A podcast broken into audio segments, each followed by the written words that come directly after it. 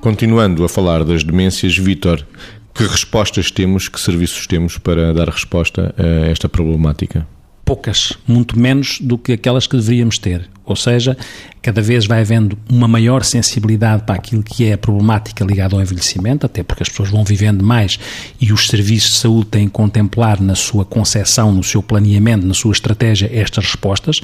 Já vai saindo legislação que inclusivamente tenta garantir os direitos destas pessoas, porque muitas vezes estas pessoas podem ser abusadas nos seus direitos, porque podem perder as capacidades e pode haver alguém mais espertalhão que possa tentar utilizar aquilo aquilo que é essa perda de capacidades em seu favor e, portanto, há que legislar de maneira que os seus direitos de cidadania estejam salvaguardados a este nível também jurídico. Há que, inclusivamente, na legislação que se há pouco tempo, que no alinhamento com a Comissão Europeia, mas que penaliza uh, juridicamente quem abandone quem abandona os idosos, porque sabemos que esse é um problema. Realmente, por existirem poucos serviços, acontece que nas urgências dos hospitais, muitas vezes os, as pessoas velhas com este tipo de problemática podem ser abandonadas, o que é um problema grave que vai acontecendo. Ou numa cama hospitalar em que depois não os vão buscar e isto é terrível. E nesse sentido, o que nós sabemos é que deveriam existir mais serviços e, nomeadamente, uma coisa que se fala muito, mas está pouco implementada ainda, que é o apoio domiciliário.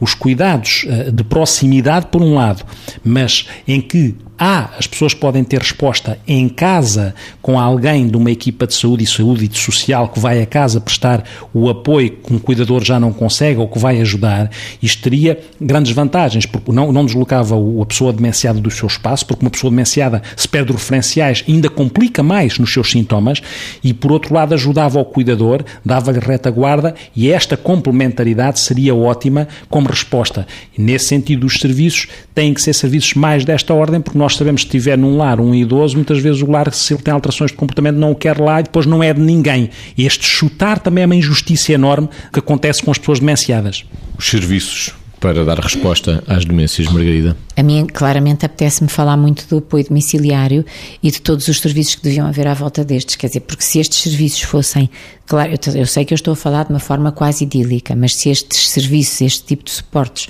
fossem em número significativo e com, eh, enfim, equipas relevantes, obviamente as pessoas não perdiam as suas referências e ao não perderem as suas referências estava facilitado que se perpetuasse ao limite o, a melhor qualidade de vida possível. Estamos a falar de referências não só afetivas, claro, mas também de orientação no espaço e no tempo, ou seja, a pessoa se chegar a um sítio novo não vai lembrar-se, se estiver demenciada, onde é que pôs, nem que seja eh, uma folha de papel, enquanto que se estiver naquele sítio que conhece há 10 ou há 20 anos,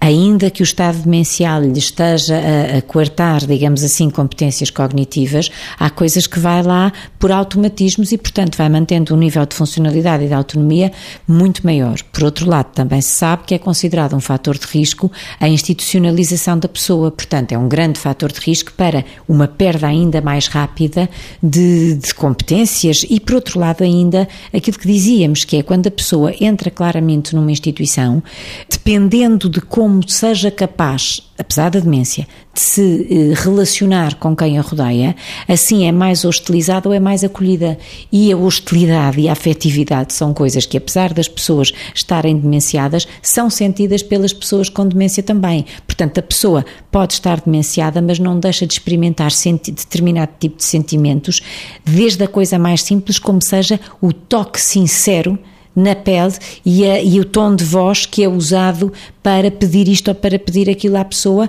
numa ação que sugere uma resposta imediata. Portanto, eh, enfim, aumentar os serviços com certeza, mas os de apoio domiciliário com muita certeza.